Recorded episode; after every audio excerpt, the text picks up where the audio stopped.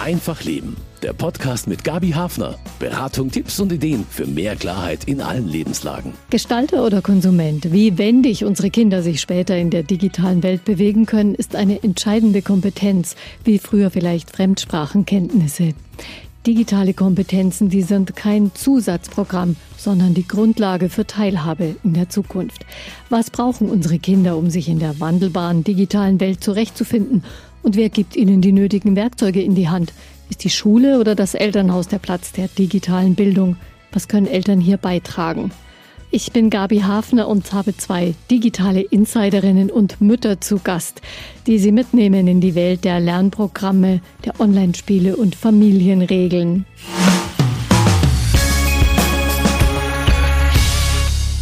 Zocken, Posten, Chatten als Zeitfresser und Medium für Mobbing und Konfliktherd erleben Eltern die digitalen Aktivitäten ihrer Kinder oft genug.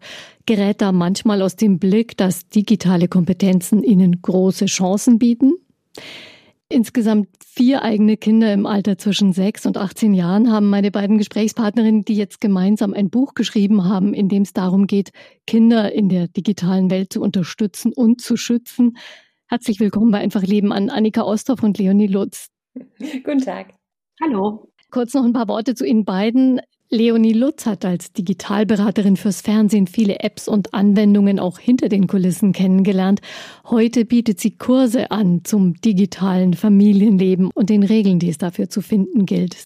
Und so hat Annika Osthoff sie kennengelernt. Sie ist Lehrerin an einer digitalen Modellschule in Nordrhein-Westfalen und kennt die Stolpersteine für Kinder und Jugendliche, setzt aber mehr und mehr auf digitale Geräte, um ihre Klassen auf die Zukunft vorzubereiten. Sie haben sich ja tatsächlich online kennengelernt und das Buch entstand auch in einer Cloud, alles digital. Sie haben sich noch nie getroffen. Dazu passt jetzt auch, dass wir diese Sendung digital aufzeichnen. Was ist denn Medienkompetenz? Ja, Medienkompetenz ist im Prinzip, dass wir vor allem und insbesondere digitale Medien kompetent, aber eben auch kritisch nutzen können. Also kompetent und kritisch, da steckt ja schon eine ganze Menge drin und das gelingt ja auch uns Erwachsenen nur bedingt. Wo erwerben denn die Kinder Medienkompetenz? Ein Schulfach, das sich darum kümmert, das wird ja schon lang gefordert, fast so lang wie kleinere Klassen. ja, im Moment sind wir ja eher wieder Richtung größere Klassen unterwegs, äh, wenn ich die aktuelle Diskussion verfolge. Aber klar, ein Schulfach Medienkompetenz, das wäre äußerst wünschenswert, wenn das ganz fest etabliert wäre im Schulcurriculum und im Lehrplan, dass Kinder in der Schule Medienkompetenz, Schlüsselkompetenzen zum Umgang mit ähm, Digitalität erlernen. Das ist leider ist überhaupt nicht flächendeckend so. Punktuell passiert das sicherlich. Und das wäre sehr zu wünschen, weil wir in den Schulen eben alle Kinder erreichen. In der Schule sind sie alle und dort würden wir sie alle erreichen. Solange das noch nicht so ist, kommt dem Elternhaus einfach eine ganz, ganz wichtige Schlüsselrolle zu. Und das war eben auch Motivation, unser Buch zu schreiben, um Eltern fit zu machen, ihre Kinder hier gut zu begleiten. Ja, ich glaube, da ist wirklich ein großer Bedarf da, Unterstützung zu haben. Denn Medienkonsum wird in Familien und manchmal auch an Schulen gerne eher bekämpft oder so als, ja, ein, ein Problemfeld vor allem gesehen. Für welche Haltung plädieren Sie stattdessen? Ja, das ist genau das Problem, dass man digitale Medien ja immer mit Konsum verbindet. Dabei wird aber etwas ganz Wichtiges vergessen, dass digitale Medien nicht nur für Teilhabe stehen, sondern man ja die Geräte auch als Werkzeug nutzen kann. Und das zeigt ja auch die Arbeit, wie Annika und ich ähm, das Buch äh, geschrieben haben. Ganz wunderbar. Wir haben ausschließlich digitale Geräte verwendet, Padlets, äh, Sprachnachrichten bei WhatsApp und so weiter. Und äh, daraus kann auch dann was Gutes entstehen. Und so müssen wir quasi digitale Medien neu sehen. Ich denke, dass in der Pandemie das auch schon ein bisschen angekommen ist, dass er also dass das jetzt hoffentlich vielleicht auch ein, ein Türöffner ist, dass wir sagen, okay, ähm, digitale Medien können mehr als nur Konsum und das ist uns unser Ansatz. Sie kennen mit Ihren insgesamt vier Kindern zwischen sechs und 18 Jahren sicher die ganze Bandbreite dieser digitalen Erziehungsaufgaben. Lässt sich das mit irgendetwas vergleichen? Ich weiß nicht, Fahrradfahren lernen, da brauchen die Kinder ja auch motorische Fähigkeiten, Verkehrsübersicht und einen Helm, manche auch Knieschützer. Ja, den Vergleich ziehen wir häufiger. Fahrradfahren lernen, schwimmen lernen. Ne? Wir setzen unser Kind nicht einfach aufs Fahrrad und schicken es in den laufenden Straßenverkehr. Wir schmeißen unser Kind nicht einfach ins Wasser und sagen, los geht's. Wir sehen da immer zu, dass wir Kindern die Schlüsselkompetenzen beibringen, die sie brauchen, um dort zu bestehen und sicher zu sein. Und beim Smartphone erleben wir aber doch immer noch sehr, sehr häufig, dass Kinder ein Smartphone in die Hand gedrückt bekommen und dann häufig mit der Aussage, du kennst dich damit sowieso besser aus als wir, mach einfach mal. Und das ist tatsächlich vergleichbar, denn auch hier muss man einfach sagen, hat man, hat ein Kind ein Smartphone mit Online-Zugang in der Hand, hat es Zugang zu allen Aspekten der Erwachsenenwelt. Und das muss man sich wirklich deutlich machen, was das wirklich heißt. Und das kann man für sein Kind nicht wollen. Vor allen Dingen, wenn wir sehen, dass die Kinder so 10, 11 sind häufig manchmal sogar noch jünger, wenn sie das erste Smartphone haben. Und auch da müssen wir unseren Kindern Rüstzeug, Handwerkszeug an die Hand geben, um in dieser Welt zu bestehen und auch ein paar Schutzmechanismen, also Knieschützer und ein Helm einbauen. Da hoffen wir, dass Sie uns auch einiges mitgeben während dieser Sendung. Was könnte denn das Ziel sein für Eltern? Da macht man sich vielleicht auch manchmal gar keine Gedanken eigentlich. Ja, das Ziel ist natürlich immer der Schutz der Kinder. Ja, also ähm, wir tragen, die Kinder tragen beim Fahrradfahren einen Helm, um geschützt zu werden. Und ähm, auch in der Online-Welt müssen sie Schutz erfahren. Also und das funktioniert nur durch Begleitung. Also es funktioniert nicht, wenn ich meinem Kind alles verbiete und mein Kind äh, dann noch mehr Interesse hat und dann die Geräte von Freunden nutzt oder Dinge heimlich macht. Ja, das hilft nicht. Im Gegenteil, je, je offener und transparenter man mit dem Kind in Dialog tritt, desto wirkungsvoller ist der Schutz. Mhm. Werden wir auch noch ausführlicher drüber sprechen. Wenn man das Ganze positiv dreht, sozusagen, ähm, dass Eltern eben auch ihren Kindern einen Zugang zu dieser Welt eröffnen sollen, also sich nicht nur als Türsteher und Torwächter verstehen, sondern auch als Türöffner im Umgang mit den digitalen Medien. Was könnte da so das Ziel sein?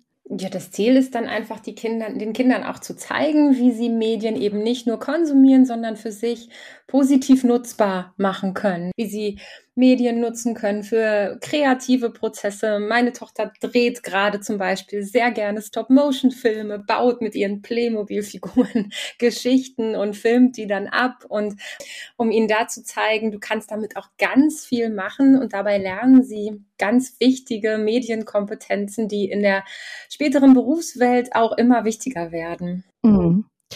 Schlau und sicher sollen Kinder sich im Netz bewegen, idealerweise. Wann fängt denn diese Aufgabe an, Kinder zu möglichst souveränen Netzsurfern zu erziehen? Also ich würde tatsächlich sagen, ab dem Moment, wo Kinder digitale Medien nutzen, und das ist ja heutzutage ganz häufig auch schon im Kindergartenalter.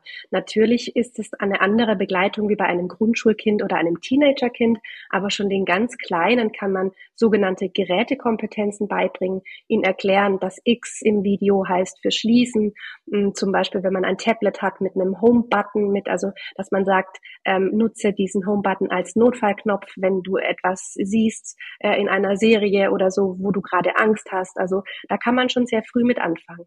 Jetzt sind nicht alle Eltern Digitalexperten und viele fühlen sich selber auch vielleicht gar nicht so kompetent und in der Lage, wie fit muss man selber sein im Netz und wie wird man vielleicht fit für diese Erziehungsaufgaben im Netz? Ja, so eine Grundfitness braucht man schon. Also ich glaube, man kommt nicht darum herum, äh, sich mit ein paar Basics ein bisschen auseinanderzusetzen, äh, die Kinder brauchen, um begleitet zu werden. Das tun wir ja aber sonst als Eltern auch. Wenn ich ein Baby bekomme, setze ich mich auch damit auseinander, wie ist eine gute Schlafumgebung, ne? wie ist eine gute Ernährung. Und das müssen wir bei Digitalität auch machen. Äh, wie schaffen wir da eine gute Umgebung für unser Kind? Also wir können ganz viel Hilfe auch im Internet finden. Wir haben haben in unserem Buch ganz, ganz viele Anlaufstellen und Adressen auch aufgelistet. Das kann ich bestätigen. Also da gibt es wirklich einen Wegweiser auch durch diese Möglichkeiten. Oft wissen ja die Kinder mehr vermeintlich über die digitalen Medien als die Eltern, Jugendliche allemal. Wo ist es denn wichtig oder es sieht zumindest so aus? Wo ist es denn wichtig, dass Eltern wirklich einen kleinen Vorsprung haben, damit sie dann sagen können, du, das mach mal so oder das wollen wir so handhaben? Zum Beispiel bei den Schutzeinstellungen. Also es gibt äh, kostenlose Apps, da kann man ähm, die, die Geräte der Kinder besser schützen. Da geht es nicht um Kontrolle oder dass man da äh, Bildschirmzeiten einstellt und das Kind äh, äh nur 15 Minuten irgendwas gucken darf, sondern es geht ähm, bei diesen Schutzeinstellungs-Apps darum, das digitale Interesse des Kindes zu verstehen. Und es geht auch darum, wenn Kinder schon in sozialen Netzwerken sich bewegen, also zum Beispiel TikTok oder Instagram nutzen, dass man weiß, wie funktionieren diese Apps und wie kann ich da den Account meines Kindes so einstellen, dass es nicht mit Fremden dort kommunizieren kann. Also Freundeskreis, alles okay, ne? Aber es gibt eben auch ja Personen im Netz, die sich an äh, Kinder rangroomen und das passiert über soziale Netzwerke, das passiert auch über ähm, Games, also wenn die Kinder Minecraft oder Fortnite oder so spielen, ja. Es gibt einfach gewisse Tipps und Kniffe, die Eltern wissen müssen und da sollten Eltern tatsächlich einen Vorsprung haben. Bei Kindern ist das nicht bewusst. Kinder machen mit Vorname, Nachname, eröffnen einen Account. Die wissen vielleicht, es ist besser, wenn mein Account privat ist als öffentlich, aber äh, da hört es auch schon wieder auf. Und da gibt es tatsächlich noch ein paar mehr Punkte. Mobbing, Missbrauch, Abhängigkeiten, das sind auch Gespenster, die im Netz herumspuken und für Eltern Anlass zur Sorge. Die Autorinnen und Digitalexpertinnen Annika Osthoff und Leonie Lutz plädieren sehr dafür, Kinder in ihren digitalen Aktivitäten zu unterstützen. Darauf liegt auch der Fokus in dieser Sendung. Trotzdem müssen wir natürlich auch über die Sorgen sprechen. Sie haben es ja auch schon ein bisschen angesprochen. Diese Ängste sind da, dass den Kindern etwas im Netz begegnet, wovon sie vielleicht gar nicht berichten, aber äh, war, was sie in unangenehme Situationen oder auch in, in Ängste bringt. Wie kann man damit gut umgehen? Ja, wir sagen immer, der beste Schutz ist tatsächlich ähm, mit dem Kind eine ganz offene Kommunikation zu führen, ähm, damit das Kind idealerweise davon berichtet, wenn etwas schiefgelaufen ist. Wir können Schutzmechanismen einbauen, Leitplanken einziehen. Es wird aber wahrscheinlich nicht möglich sein, das Kind hundertprozentig vor allem zu schützen, was theoretisch im Netz passieren kann. Und der aller, allerbeste Schutz ist da ein gutes Vertrauensverhältnis und eine offene Kommunikation mit dem Kind, damit das Kind eben kommt, wenn irgendetwas komisch ist, wenn irgendetwas vielleicht schiefgelaufen ist, damit man gemeinsam gucken kann. Deshalb raten wir auch ganz dringend davon ab, den Kindern mit Medienentzug und Handyverbot zu drohen. Dann kommen sie nämlich nicht mehr. Wenn sie wissen, oh, hier ist was schiefgelaufen, jetzt nimmt Mama oder Papa mir mein Handy eine Woche weg. Denn die offene Kommunikation ist ein ganz wichtiger Schutzfaktor. Mm, und die funktioniert nicht, wenn es da Strafen und Sanktionen gibt. Soll man sich die digitale Welt der Kinder auch zeigen lassen, sie dahin begleiten, sich von ihnen mitnehmen lassen, auch wenn die das vielleicht erstmal nicht so cool finden, aber mal zum Ausprobieren, Eltern und Kinder zocken gemeinsam, damit man sich auskennt in dieser digitalen Welt der Kinder? Auf jeden Fall. Also wenn Eltern, die jetzt gerade zuhören, äh, Kinder haben, die irgendwie zocken, sollten sie sie unbedingt mal fragen, Mensch, darf ich mal mitzocken? Und dann werden die unter Umständen vielleicht erstmal mit Augenrollen reagieren. Aber tatsächlich macht das großen Spaß, vor allen Dingen auch den Kindern, weil die Kinder dadurch einfach ihre Welt mal erklären können und den Eltern erklären können, wo sie äh, eigentlich Experte sind, nämlich zum Beispiel in einem Spiel wie Minecraft. Und das macht sehr, sehr großen Spaß. Das wird vielleicht auch diese Gespräche über die Online-Zeit ein bisschen ändern. Was kann man sonst präventiv tun, um Kinder vor negativen Einflüssen zu schützen? Sperren einbauen, Regeln aufstellen? Ja, genau. Ein paar Dinge haben wir schon genannt. Ne? Also offene Kommunikation mit dem Kind, ganz klar, klar gucken, dass man ähm, in Online-Nutzernamen keine Klarnamen erkennen kann, keine Wohnorte oder kein Alter, dass man mit Kindern wirklich darüber spricht, was gibst du im Netzpreis. Klare Regeln helfen immer. Und wenn wir dann noch die Geräte gut eingestellt haben mit ähm, verschiedenen Schutzmechanismen, dann sind wir, glaube ich, schon auf einem ganz guten Weg. Aber die Mühe muss man sich tatsächlich machen. Kinder in der digitalen Welt begleiten und schützen. Das ist heute eine Familienaufgabe, um die sich natürlich keiner gerissen hat. Aber warum ist das so wichtig, den Kindern auch diese Welt zu ermöglichen und ja, sie ein Stück dahin zu begleiten? Ja, es ist wichtig, die Kinder dabei zu begleiten, weil der digitale Wandel äh, geht ja nicht mehr weg. Und ähm, wir möchten ja auch, dass sich unsere Kinder in der zukünftigen Welt zurechtfinden. Und wenn wir quasi jetzt anfangen, sie digital zu begleiten, ähm, können sie auch sich langfristig zurechtfinden. Sie können, haben ein Grundverständnis für ihr Online-Ich. Äh, sie bekommen dadurch ein Grundverständnis für Datenschutz. Und das werden sie alles später in ihrem beruflichen Leben brauchen. Wie beginnt man mit dieser Medienerziehung? Wie steigt man da ein? Oder sind es die Kinder, die einsteigen? Also häufig melden die Kinder das Bedürfnis sehr klar an. Ähm, also so ist das zumindest bei meinen Kindern gewesen, dass ähm, dann natürlich irgendwann der Wunsch kommt, ich möchte das und das gucken, ich möchte das und das spielen, ich möchte jetzt auch das und das Endgerät haben. Und da ist dann der Punkt, ähm, wo man dann anfängt. Oder aber eben auch, wenn man sich das als Eltern vielleicht einführt. Man sagt, ich finde das jetzt ganz in Ordnung, dass das Kind mal 20 Minuten etwas schaut, weil ich, das kennen wir alle aus der Pandemie, vielleicht kurz was arbeiten muss. Auch da fängt es dann manchmal an, dass man eben guckt, was gebe ich meinem Kind an die Hand und worauf guckt es und dort geht es los. Mediennachmittag statt Brettspielabend, womit haben Sie gute Erfahrungen gemacht? Sowohl als auch tatsächlich. Also die Mischung macht's, dafür plädieren wir eben auch. Ähm, aber Mediennachmittag ist auch ein schönes Stichwort.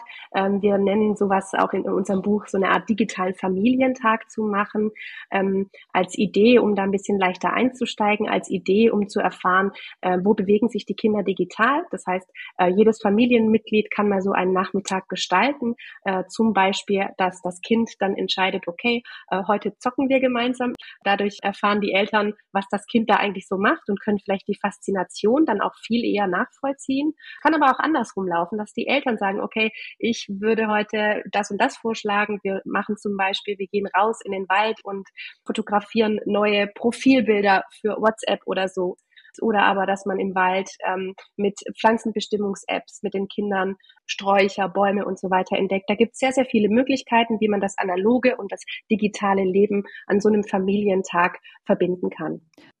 Ja, kleiner Einwand. Die Familienzeit ist sowieso oft sehr knapp. Wie viel Zeit bleibt noch, um analog zu malen, zu zeichnen, vielleicht ein Instrument zu lernen, wenn die Medien doch ganz schön viel Zeit einfach beanspruchen? Ja, zum einen macht es ja die Mischung. Man soll ja jetzt nicht auch nur noch digital unterwegs sein und oft schließt sich beides auch gar nicht aus. Also wenn ich jetzt ähm, zum Beispiel an die Vize-App denke, das hat meine Tochter eine Zeit gerne gemacht, da hat sie äh, Bilder gemalt von ihren Lieblingstieren und die kann man dann fotografieren und sich online so einen kleinen Zoo bauen. Dann ist diese Mischung aus analog und digital einfach da. Das schließt sich gar nicht immer aus. Oder meine Tochter schreibt gerade im Moment in den Ferien, hat sie sich überlegt, sie möchte ein Buch schreiben. Wie sie drauf kommt, liegt auf der Hand und hat dann angefangen, also wirklich, sie hat jetzt, glaube ich, sieben Zettel vollgeschrieben mit Ideen, was in ihrem Buch vorkommen soll, hat sich von Checker Tobi den Buchcheck angeguckt und schreibt jetzt beim Book Creator ein Buch malt Bilder, fotografiert die ab. Ähm, und das ist so eine perfekte Mischung aus analog und digital. Ich glaube, wir müssen uns davon verabschieden, äh, dass, dass es das eine und das andere gibt. Es gibt beides. Mm, und es gibt einfach viele tolle Möglichkeiten auch dadurch, die Kinder auch, glaube ich, sehr selbstbewusst machen, wenn man so an einem Buch arbeitet. Genau, es ist ganz stolz. die ist sieben. Toll. Wenn man Kindern so zuschaut, dann wirkt es ja ziemlich intuitiv, wenn die spielen, wie die umgehen, auch mit Apps, sehr kompetent. Aber wie kompetent sind sie wirklich? Ja tatsächlich nicht so kompetent, wie wir meinen oder in anderen Bereichen. Also Kinder und Jugendliche haben meist eine sehr ausgeprägte, gute Gerätekompetenz. Die wissen, wie was funktioniert, die wissen, wie sie sich in der jeweiligen App bewegen müssen, wann sie wischen, wann sie sliden, wann sie tippen müssen. Das wissen die. Es gehört aber zur Medienkompetenz eben auch noch dazu, dass Kinder ähm, mehr Inhalt haben oder mehr Wissen haben über Dinge wie Falschnachrichten zum Beispiel, dass sie verstehen, ähm, dass nicht alles, was im Netz steht, der, der Wahrheit entspricht, ähm, dass sie verstehen, dass es auch Gefahren gibt, dass es Risiken gibt, dass es unseriöse Gewinnspiele gibt, die nur äh, dafür da sind, unsere Daten einzusammeln. Diese Kompetenzen müssen Kinder noch erwerben und das passiert tatsächlich punktuell an manchen Schulen, aber eben nicht flächendeckend. Deswegen setzen wir da quasi auf das Wissen der Eltern, dass auch die Eltern wissen, okay, wie erkenne ich eigentlich eine Falschnachricht, ähm, dass man so auch so einen gesunden, kritischen Umgang lehrt, so ein, ein ja, ein gesundes Hinterfragen. Mhm. Ja, so wie Kinder halt auch lernen, dass sie auf der Straße nicht mit jedem oder jeder mitgehen können. Welche Regeln müssen Kinder denn lernen, wenn sie nach und nach selbstständig im Netz unterwegs sein sollen und wollen? Das sind ganz, ganz viele. Also wir haben in unserem Buch ja auch nochmal digitale Familienregeln äh, vorgeschlagen, die man sicherlich gemeinsam aufstellen kann.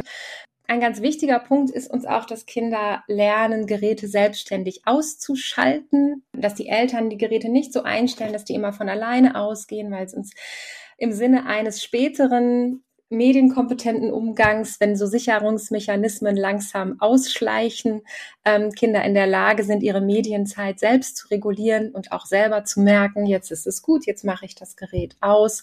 Das wäre uns noch ganz wichtig. An, ansonsten natürlich womöglich ähm, die Privatsphäre-Einstellungen nutzen und auch kennen, ähm, es gibt zum Beispiel jetzt auch bei sozialen Netzwerken seit letzter Woche bei Instagram den Familienbereich.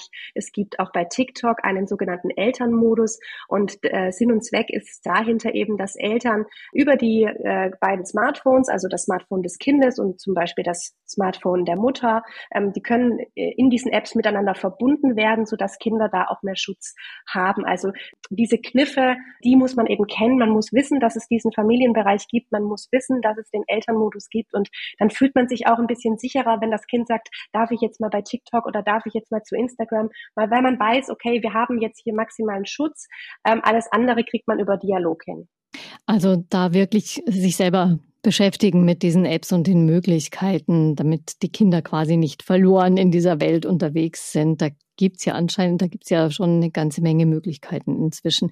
Haben Kinder denn eigentlich, sag mal, im Grundschulalter sowas wie ein Gefühl für ihre Privatsphäre? Oder ist es schwierig, wenn, wenn man von den Kindern ausgeht und wie sie die in die Welt sehen?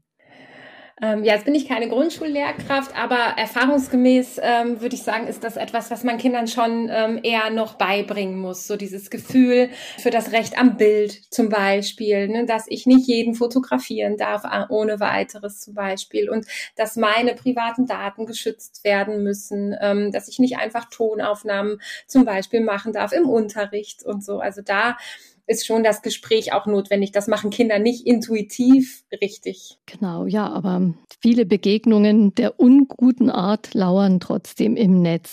Wie kann man Kinder denn davor schützen, dass sie wirklich auf verstörende Inhalte im Netz treffen? Gewaltdarstellungen, pornografische Inhalte, das ist ja wirklich nichts, wo irgendjemand möchte, dass äh, Kinder, eigentlich auch junge Jugendliche, auf sowas unvermittelt treffen. Also meine Kinder sind noch nicht so richtig im soziale Medienalter. Ich habe tatsächlich mittlerweile kein ungutes Gefühl mehr, weil ich weiß, die Geräte sind sicher eingestellt und weil ich auch weiß, dass wir sehr offen über Sachen sprechen und auch äh, gemeinsam uns die Sachen angucken. Und da bin ich einfach ganz sicher, dass da im Moment nicht viel passieren kann. Wenn es jetzt wirklich um den Umgang mit Instagram und so geht, würde ich an Leonie weitergeben. Da sind meine Kinder einfach noch nicht. Also Sie haben aber wirklich einen ganz verlässlichen Rahmen geschaffen, die Einstellungen, so dass Sie auch ein gutes Gefühl haben. Wie sieht's denn dann aus, wenn es losgeht mit den sozialen Medien? Sie haben das ja vielleicht noch ganz gut in Erinnerung bei Ihren. Wie haben Sie versucht, das zu begleiten? Ja, meine Kinder sind äh, acht und 18 Jahre alt. Also ich habe tatsächlich als Mutter es am Anfang falsch gemacht. Bei mir war es so, dass ich schon viele Netzphänomene kannte und meine Tochter schützen wollte und deshalb ihr in Klasse 5 kein eigenes Smartphone erlaubt habe und dadurch hatte sie auch kein WhatsApp zum Beispiel und auch keinen Klassenchat, wo sich alle Kinder immer getroffen haben und sich ausgetauscht haben. Und bis Ende Klasse 5 war sozusagen meine Tochter als einziges Kind nicht Teil dieser Gruppierung und dadurch natürlich jeden Morgen unsicher, was haben die da besprochen, reden die da vielleicht über mich. Sie hat vieles nicht mitbekommen. Das würde ich tatsächlich bei meiner zweiten Tochter heute anders machen. Ich würde ihr es dann eher erlauben. Ich würde sagen, okay, wir machen das mit WhatsApp. Das kann man ja auch am elterlichen äh, Telefon machen, dass dann der Klassenchat drauf geht. Das muss ja nicht sofort mit eigenem Gerät sein ähm, und dann lieber in die Begleitung gehen. Und das habe ich bei meiner großen Tochter habe ich dann schließlich Gott sei Dank noch die Kurve bekommen. Sie ist heute 18 Jahre alt und nutzt natürlich digitale Medien mittlerweile komplett autark. Ist ja schon mal ziemlich viel. Im Buch, das sei nochmal gesagt, der beiden gibt es auch viele Hinweise über ja, Hilfe im Netz, auch wenn es Ärger und Kummer gibt für Kinder wo Jugendliche und Eltern auch anonyme Hilfe finden, wenn es wirklich ernst wird in Richtung Mobbing.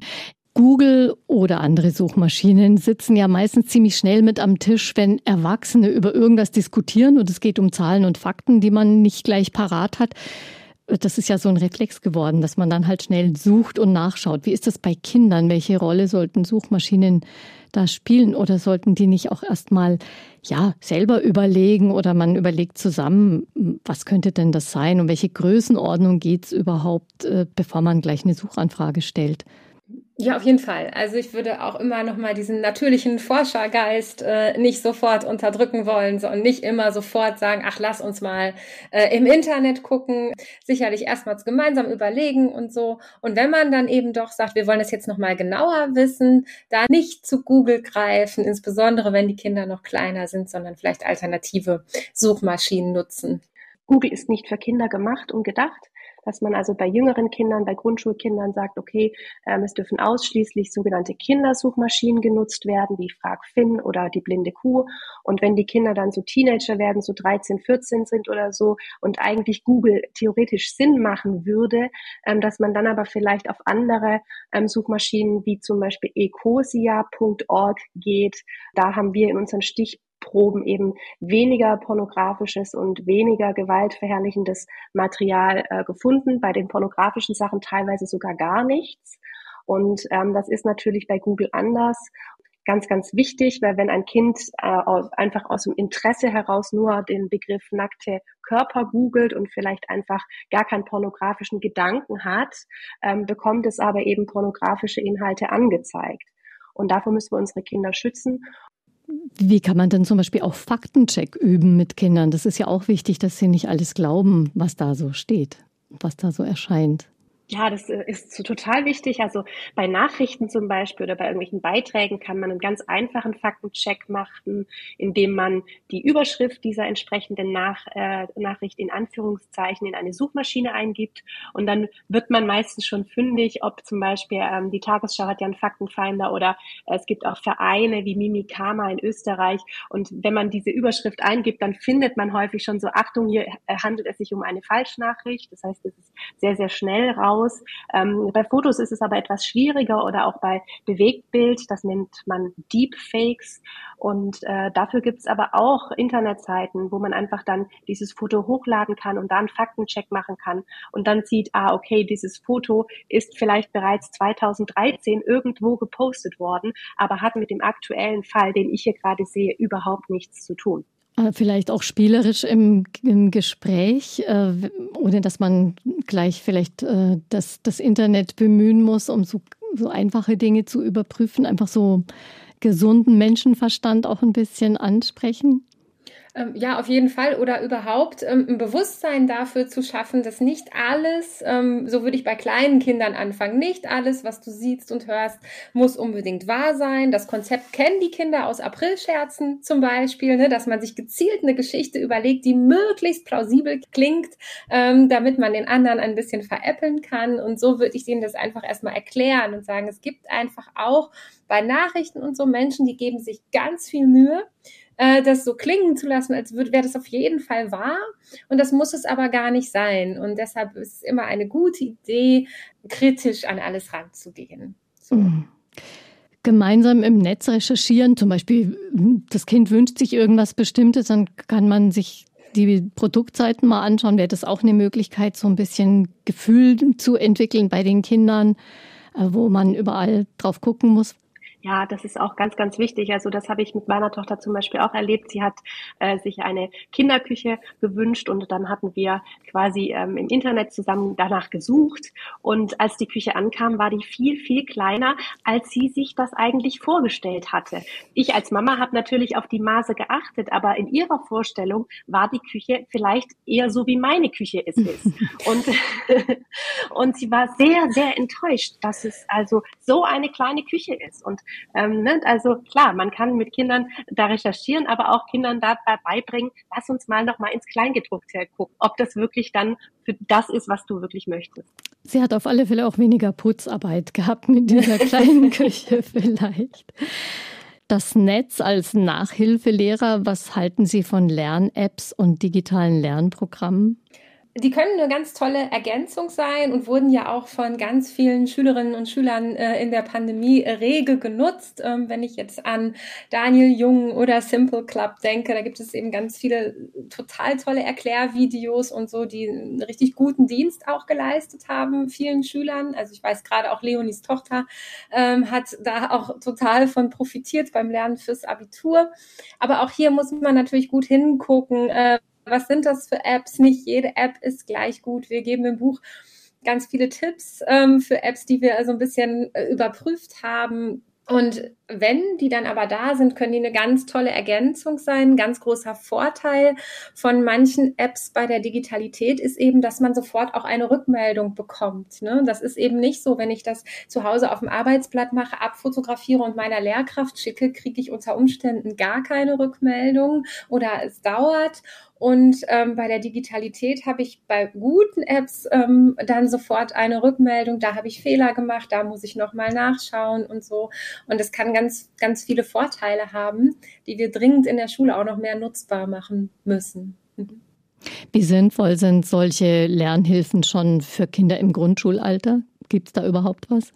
Ja, also da gibt's was. Ähm, die wohl bekannteste Lern-App im Grundschulalter ist die Anton-App. Und ähm, ich halte die für total sinnvoll, weil es sich da auch Lernen nicht wie Lernen anfühlt, weil es sehr spielerisch gestaltet ist und ähm, man quasi auch nach jeder Aufgabe belohnt wird und ein kleines Figürchen hüpft und sich freut und sagt, Mensch, das hast du toll gemacht, du bist, du bist ein Checker oder so, ja. Also das ist sehr, sehr liebevoll und äh, meine Tochter freut sich dann auch immer, weil jede Figur quasi eine andere Bewegung macht nach der Aufgabe und dann fühlt sich das eher an, als würden sie etwas ähm, am Tablet spielen und merken gar nicht, dass sie eigentlich gerade Mathe lernen. Mm, klingt toll. Es scheint auch eine ganz schöne Konkurrenz zu den Lehrern zu sein, wo man ja nicht auf jedes Kind immer so individuell eingehen kann. Wie ist es denn eigentlich mit Programmieren lernen, also so in, in ganz einfachen Formen, damit man so ein bisschen Gefühl hat, was steckt eigentlich hinter diesen Medien und diesen digitalen Geräten. Wie funktioniert das technisch, so ein Programm? Wäre das etwas, was eigentlich ja heutzutage absolut notwendig ist, dass man so ein, so ein Grundverständnis dafür auch hat? Also ich denke, das ist sicherlich der Punkt, wo äh, auch die größte Hemmschwelle ist, auch für viele, dass man sagt, sowas kann ich nicht, das liegt mir nicht und niemand muss jetzt programmieren lernen oder mit den Kindern programmieren üben. Es gibt auch hier schöne Apps, mit denen man das ganz spielerisch machen kann, wo auch jeder Erwachsene mitmachen kann. Scratch fällt mir jetzt spontan ein. Es gibt aber auch analoge Spiele, wo man einfach so eine Idee davon bekommen kann, wie so ein Algorithmus vielleicht funktioniert. Das wäre vielleicht was, wenn ich jetzt eins benennen sollte, was ganz sinnvoll ist, wenn man darüber so ungefähr eine Idee hat, dass ein Algorithmus einem eine, einen gewissen Inhalt zuspielt oder eine gewisse Werbung zuspielt, das wäre schon Teil von Medienkompetenz, würde ich sagen. Dafür muss ich aber nicht programmieren lernen. Das muss nicht sein. Mhm, also das gehört nicht zum Pflichtprogramm. Wenn man als Ziel hat, auch digitale Familienregeln aufzustellen für den Umgang mit den digitalen Medien, den sozialen Medien, wie geht man am besten vor?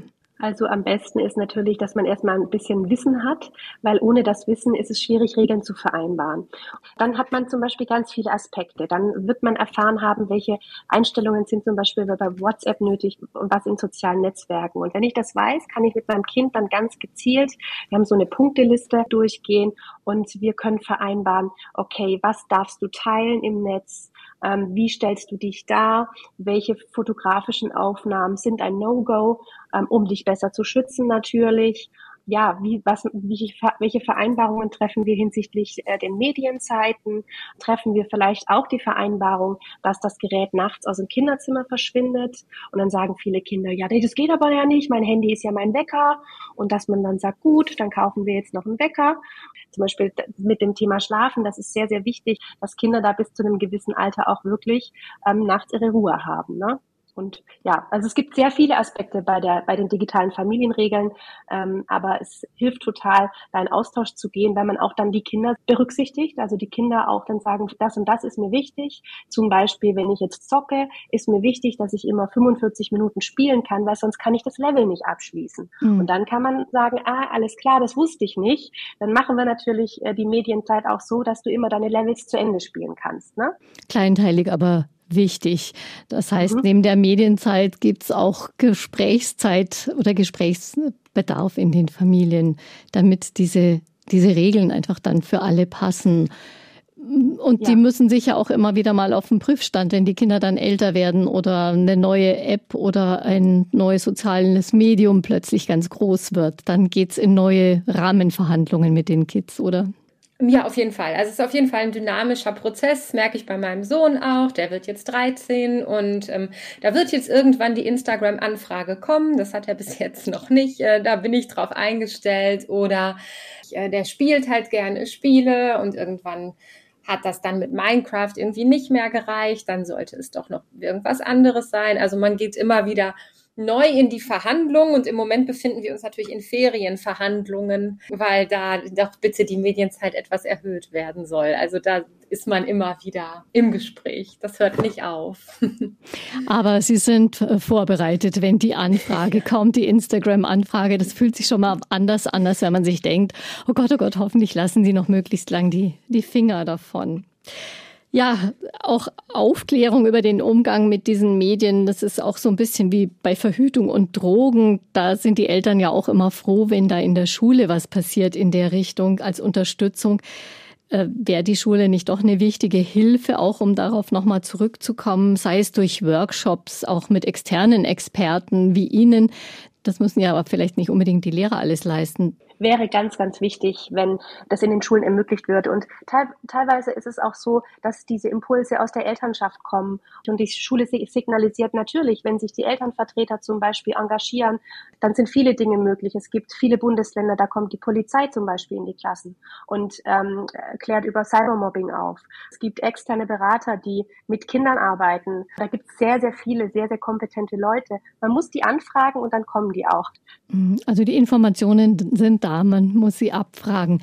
Äh, letzte Frage noch an die Lehrerin. Merkt man große Unterschiede bei den Schülern, je nachdem, wie souverän die mit solchen Medien umgehen, ob sie das auch als Lernmöglichkeit oder als Hilfe eben was zu entdecken, was rauszufinden nehmen oder halt eher nur Konsumenten sind oder überwiegend Konsumenten?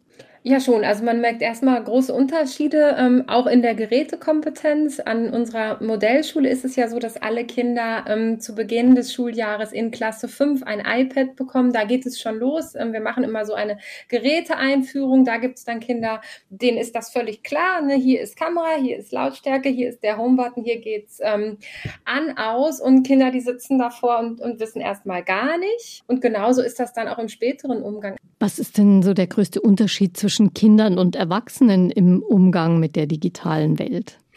Also, momentan gibt's, gibt es noch sehr viele Gemeinsamkeiten, da nämlich sowohl Kinder als auch Erwachsene digitale Medien ähm, hauptsächlich als, äh, ja, als Konsumenten nutzen und weniger als Gestalter. Das wollen wir aber natürlich mit unserem Buch umkehren, weil es nämlich ganz, ganz viele tolle Dinge gibt, die man gemeinsam auch mit Kindern ähm, digital machen kann. Und ein Unterschied ist natürlich schon auch, dass die Anwendungen, die wir haben, nehmen wir jetzt zum Beispiel WhatsApp oder nehmen wir Instagram von Kindern und Jugendlichen, ganz anders genutzt werden als von Erwachsenen. Und das ist ein bisschen auch so das Problem an der Geschichte, wenn man als Erwachsener ja dann sich auch sagt, na gut, okay, ich habe auch einen Messenger und da ist ja noch nie was passiert. Was soll denn da meinem Kind passieren? Bei mir passiert ja auch nichts. Mhm. Aber bei Kindern gibt es einfach nochmal andere Dinge. Zum Beispiel gruselige Kettenbriefe, die da in Umlauf geraten. Den bekommen Erwachsene nicht. Also das heißt, wir nutzen teilweise dieselben Apps wie unsere Kinder, aber die äh, tatsächliche Lebensrealität in diesen Apps ist eine andere bei Kindern als bei Erwachsenen. Also das muss man sich auch immer vor Augen halten. Und ja, da hilft wahrscheinlich nur nah an den Kindern dran zu sein und eben ab und zu auch mal drum bitten, dass man da gemeinsam unterwegs ist. Sie haben uns ja auch erklärt, wie viel Spaß das machen kann. Ganz herzlichen Dank für Ihre Erfahrungen und alles, was Sie herausgefunden haben und die Tipps, die Sie geben können, um Kinder in der digitalen Welt gut zu begleiten und auch zu schützen. Vielen Dank an Sie beide. Danke auch. Danke. Vielen Dank. Annika Osthoff ist Lehrerin an einer digitalen Modellschule und Leonie Lutz, Digitalexpertin, die auch Kurse gibt für Eltern, wie sie sich mit ihren Kindern im Netz sicher bewegen können. Das Buch der beiden heißt Begleiten statt verbieten, als Familie kompetent und sicher in die digitale Welt. Das Buch kostet 17 Euro und Sie können es bestellen über michaelsbund.de. Ein Link gibt's in den Show Notes. Herzlichen Dank für Ihr Interesse und viel Spaß vielleicht bei einem digitalen Familiennachmittag demnächst, sagt Gabi Hafner. Einfach Leben. Ein Podcast vom katholischen Medienhaus St. Michaelsbund, produziert vom Münchner Kirchenradio.